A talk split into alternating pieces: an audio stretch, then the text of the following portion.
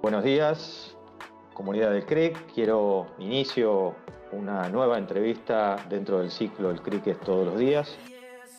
Quiero primero agradecer a los sponsors, a las empresas mentoras, a nuestros media partners y a nuestros auspiciantes, tanto nacionales como internacionales, que dan valor a nuestra actividad, a nuestro eh, evento. Recuerden que la modalidad o el proceso de transformación que hemos eh, planteado tiene que ver con esto de pensar ya no en un, únicamente digo en un evento presencial, sino en la oportunidad de tener y participar de contenidos, adelantar contenidos y participar a través de esta modalidad que llamamos el cricket todos los días.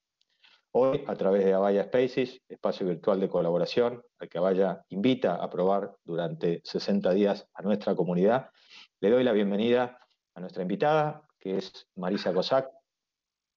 Buen día, Marisa. Hola, ¿cómo estás? Marisa es hoy la directora de experiencia de clientes en Telefónica Chile, pero es una conocida de mucho tiempo, eh, una conocida de mm, no vamos a decir la cantidad de años, o quizás sí, Marisa nos cuenta de su desarrollo profesional, pero allá por 1990 y largos nos conocimos, ella siendo parte de una organización que en Argentina, eh, hoy está en Chile, como ya acabo de anticipar, pero en Argentina nos, eh, bueno, nos llenaba de innovación y tenía que ver con un, con un negocio absolutamente nuevo, que era el celular. Y me acuerdo simplemente para mencionar un, ejemplo o una oportunidad de participación y de convivencia con, Marisa a nivel profesional, que hablábamos en esa época del calling party pace, eh, término que quedó allá, allá a lo lejos. Bueno, después eh, tuvo obviamente la experiencia de una cantidad de fusiones y demás, que ahora, como primer pregunta, de hecho, ya le hago a Marisa y le pido por favor que nos cuente este, esta enorme carrera profesional tan mm. relacionada con los clientes como gran problemática y como gran pasión creo que tenés sin ninguna duda. bueno, hola a todos, hola a toda la, comunidad, gracias por invitarme. La verdad es que cuando él dice los tanto largos, yo voy a decir exactamente, era el año 97, así que para, que, para que vean, pasaron 23 años. Eh, yo venía de, eh, de, algunos trabajos que no tenían que ver con lo que eran telcos. De hecho, eh, soy eh, ingeniero informática y en aquel, aquel momento, no les voy a decir el año en que empecé a estudiar, porque bueno, lo podrán imaginar, es como que recién había salido la primera promoción de lo que era estos temas en informática, nadie sabía muy bien lo que era. Y eh, trabajando en, otro lado me conocí con una persona que se fue a lo que en ese momento era uniforme.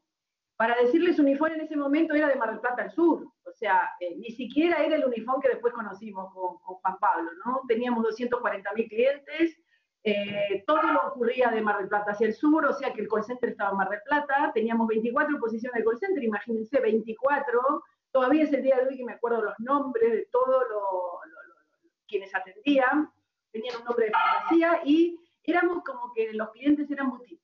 Bueno, ¿qué fue pasando de lo que nos cuenta Juan Pablo. De ahí, primero nos juntamos con, ¿se acuerdan? Minifone y Movicom. Bueno, primero nos juntamos Minifone que distribuyó y ahí entramos en Buenos Aires, ¿sí? que ahí fue la gran explosión. A los años, eh, ahí fue Unifone, como seguramente los que están escuchando la conocen. Después, en el 2005, vino la, gran fusión, la gran ¿sí? que a nivel Latinoamérica este, eh, se fusionó con Telefónica. Y bueno, eh, más o menos desde el año 2005 que yo estoy en este tema de experiencia de cliente. La verdad que, eh, como dice Juan Pablo, cuando en ese momento hablábamos de experiencia de cliente, la gente miraba como diciendo esta gente y este humo que hacen de los clientes. No había este concepto de que un cliente promotor un cliente satisfecho trae más negocio. Y, y, que para que una empresa sea sustentable en el tiempo, eh, tiene que tener clientes promotores. La verdad, e, e, eso es, ¿no? Creo que lo que hizo que yo esté tanto tiempo en esto es que mm, tengo una característica personal que me gusta ayudar. Y cuando a uno le gusta ayudar en todo ámbito de la vida, este tema de atención al cliente y de experiencia del cliente es genial, porque es como que uno permanentemente está ayudando 24 horas de esto. Al día de hoy también es 7 por 24. Entonces, La verdad es que ahora sí hay mucha gente que habla de experiencia, inclusive hoy todavía se sigue confundiendo satisfacción con experiencia, pero eh, personalmente tengo eh, recorrido muchos años de lo que es experiencia y emoción. La verdad que si me preguntan la diferencia entre satisfacción y experiencia, experiencia le suma eh, la emoción a lo que es la satisfacción. Y eso no es fácil de obtener de los clientes. Por todo lo que contaste, Marisa, evidentemente tu compañía y, todas estas versiones de compañía eh, para el público latinoamericano que nos, que nos sigue, eh, bueno, Mar del Plata es nuestra ciudad balnearia, la ciudad de Argentina, y luego contabas Buenos Aires, obviamente nuestra capital, donde se dio esa fusión. Pero bueno, digo, el mérito también de tu compañía fue haber detectado esta pasión y esta visión que tenés de, de cara o hacia el cliente y cómo entonces pudiste seguir este desarrollo. Ahora, no nos contaste cómo llegaste a Chile. Ah, sí, tenés razón. Bueno, eh, en el año 2012 eh, yo bueno, estaba gestionando proyectos en, Movistar Argentina y eh, apareció una oportunidad de gestionar la experiencia de clientes en Chile. Era una posición que no existía aquí y entonces, bueno, me animé a dar el salto, a cruzar la cordillera y eh, desde el 2012 que estoy aquí eh, trabajando por y para los clientes, hemos hecho, la verdad, cosas muy bonitas.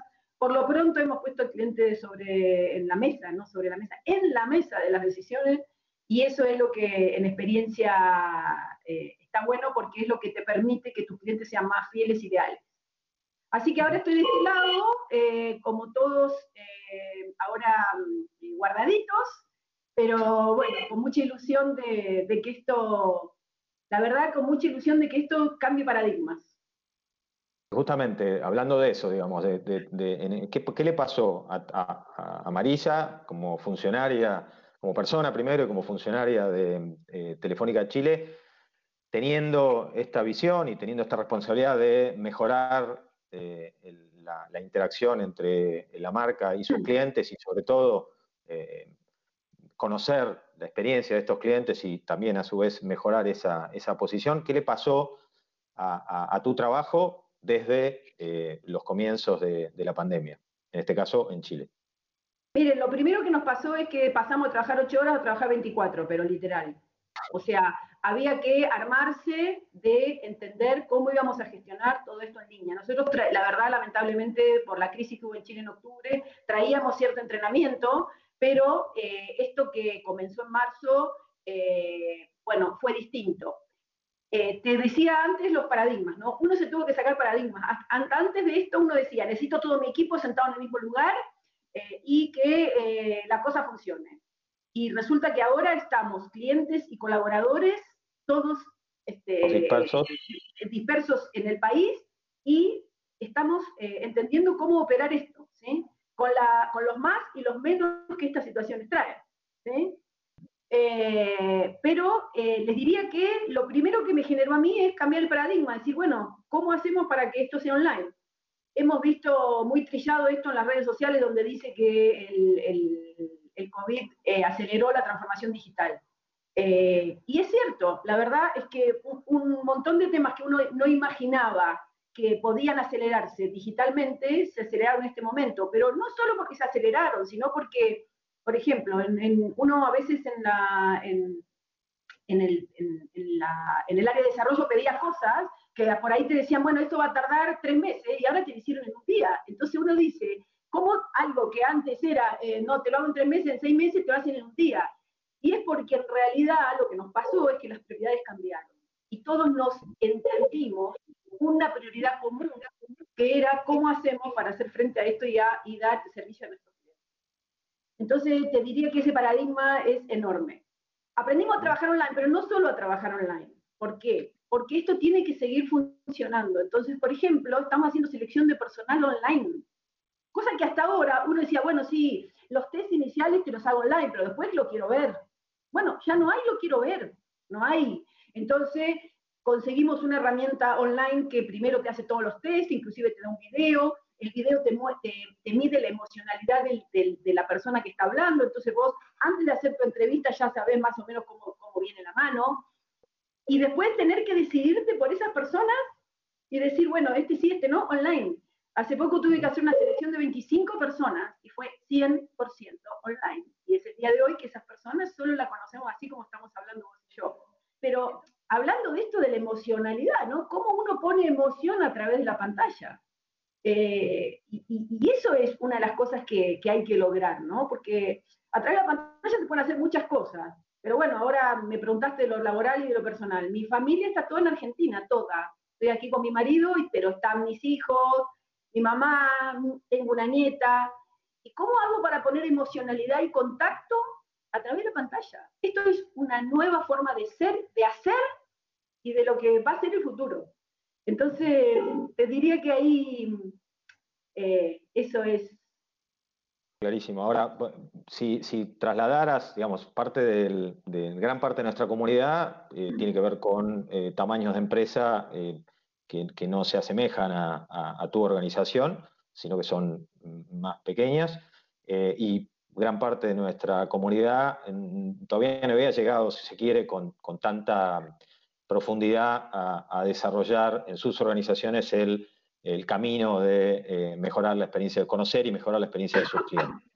En época de pandemia, que obviamente no, no, tendría sentido hablar de otro momento que no sea este, ¿cuál es tu recomendación de, cómo recorrer este camino en pandemia, eh, ventajas, entre comillas, y desventajas de esta situación, que vos digas, bueno, del otro lado hay una oportunidad que es acelerar, lo habías dicho inicialmente cuando hablaste de la transformación digital. Entonces, ¿cuál sería tu, consejo, tu recomendación para, este camino ahora en esta condición? Mira, yo lo que creo, y de hecho lo, lo he repetido muchas veces estos últimos días, es que hay que aprovechar este momento para existir en el futuro. Empresas grandes, medianas o pequeñas, este es el momento para sembrar para que en el futuro tus clientes te elijan. Hoy hay clientes que han visto vulnerado su, privacidad. Un cliente que hoy te llama a decir, yo no puedo pagar, abre su corazón y te dice, no puedo. Y si vos en este momento le decís, tranquilo, que acá estamos y te vamos a ayudar, esa persona se va a quedar contigo para siempre.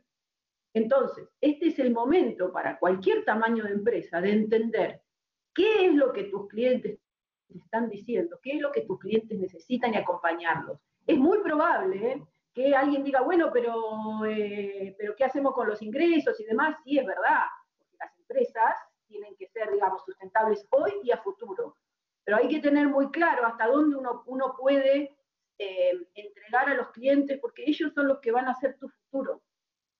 Entonces te diría que mi mensaje es, hay, hoy hay que escuchar al cliente uno a uno, hay que escuchar al colaborador que está escuchando a esos clientes uno a uno y qué es lo que los clientes están diciendo. Eh, y hay que tener mucho cuidado eh, personal y emocional con los clientes, porque una persona que siempre te pagó la cuenta, que te está llamando a decir que se quedó sin trabajo y demás, y que no te puede pagar, o que no puede salir de su casa porque está en cuarentena, hay que tener un oído muy eh, sensible, eh, cariñoso para que esa persona eh, se quede contenta y que se quede contigo a futuro. Yo creo que ahí te diría que eso es lo que yo podría decirles.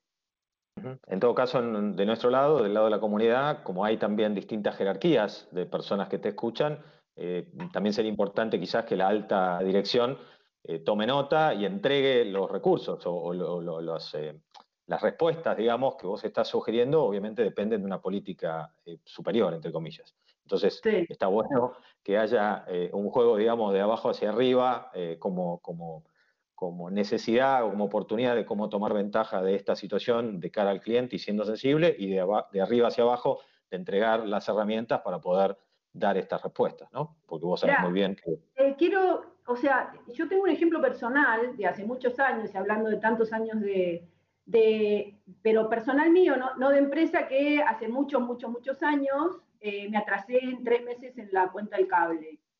Y no lo podía pagar. Entonces dije, bueno, listo, que me, me lo corten, ¿qué va a hacer? No lo puedo pagar.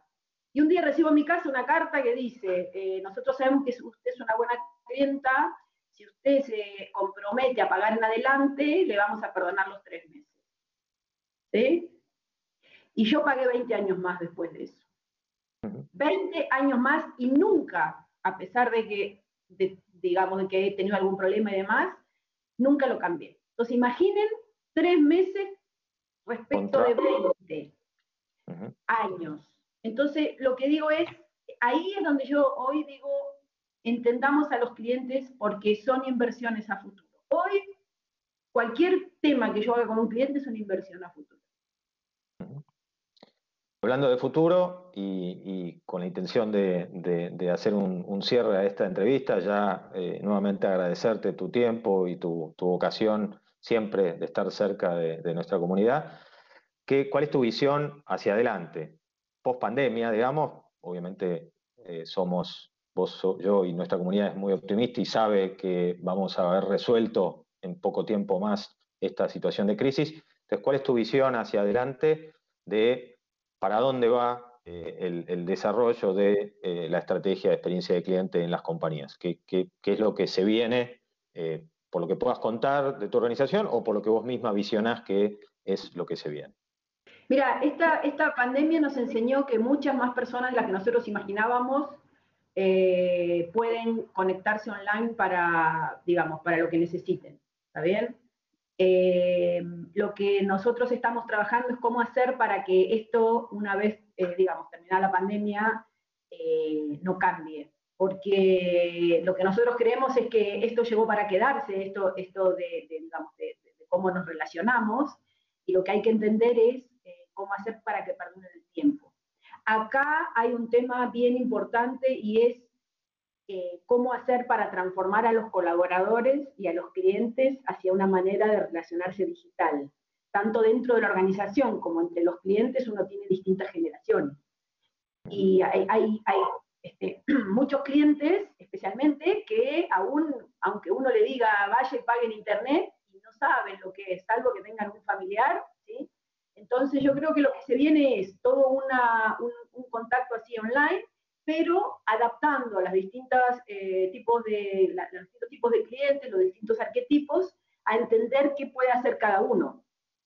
Pero esto nosotros nos tenemos que adaptar, porque esto que nos pasó ahora de eh, tener alguna, algunos temas que no se hacían online, eh, tenemos que entender que hay que adaptarse porque esto, esta situación llegó para quedarse y, ojalá las próximas veces y el futuro no nos agarre eh, sin esto resuelto, ¿no? Eh, esta, esta recomendación o esta visión que tenés tiene, mi modo de ver, desde tu palabra doble valor, porque yo conocí, escuché de vos el año pasado en, un, en tu presencia en un congreso amigo en Chile, la, la, la, inversión y el, y, el, y el esfuerzo que le ha dedicado Telefónica Chile a la gestión personal de atención con los clientes. O sea, ustedes venían haciendo un esfuerzo enorme, por lo tanto no lo veo, y lo quiero aclarar para frente a la comunidad, como una especulación de, bueno, listo, ahora que todo es más digital, eh, vayamos a lo digital. En realidad ustedes han tenido mucha vocación de mejorar la experiencia del cliente en las sucursales. Entonces, quiero decir con esto que tiene doble valor esta nueva orientación de la compañía, porque no es que no lo hacían bien antes y ahora solo lo harían de manera bien, de manera digital. Eh, ¿Cuáles son números para cerrar? ¿Qué, pasaba en la ¿Qué cantidades de clientes o interacciones había antes, pre-pandemia, en los puntos de atención de cliente físico de tu compañía? Y por lo tanto, ¿cómo se convirtieron, entre comillas, a la fuerza por la pandemia estos números a, la realidad actual? Mira, más o menos nosotros un tercio, eh, atendemos un tercio presencial de lo que atendíamos antes, adaptamos todos los, eh, todo que teníamos a eh, domicilio. O sea, si antes un cliente hacía un recambio en la sucursal, ahora ofrecemos mucho más que hacerle envío domiciliario. El envío domiciliario no paró nunca, es, funciona muy bien. Y entonces como que vamos transformando lo que es presencial a online, lo que se puede resolver online, y con delivery, lo que puede ser con delivery. Eh, también hay que tener en cuenta que hay muchos protocolos legales obligatorios en este momento donde la, donde la distancia social hace que tampoco puedas tener toda la capacidad de las sucursales, donde las cuarentenas hacen que algunas eh, ciudades no las puedas tener abiertas las sucursales. Entonces, el gran desafío es cómo transformar eso en o digital en los medios digitales o eh, con delivery. ese es el gran desafío, pero más o menos calcula que un tercio de lo que hacíamos es lo que, es lo que pudimos, o sea, tenemos lo máximo abierto que la ley nos permite. Por cualquier por, por esos temas, ¿no? Obvio. Bueno, Marisa, eh, realmente un millón de gracias por, por tu tiempo, gracias por, por, por, esa mirada sensible hacia, hacia el cliente que tu compañía supo aprovechar. Yo como argentino, bueno, lamento que esa vocación hoy esté fuera de mi país, sino que está hacia un país hermano como Chile, pero en todo caso lo disfruto cada vez que voy a Chile, que lo hago bastante seguido. Así que nuevamente gracias, felicitaciones por tu recorrido y bueno, a, seguir cuidándonos y a seguir luchando contra esta pandemia, pero como dijiste bien y como nos enseñaste hoy, con foco en, y sensibilidad hacia los clientes. Muchas gracias. Gracias y si uno le pone el corazón a los clientes, siempre gana. Eso Buen cierre. Los aseguro. Gracias. Gracias.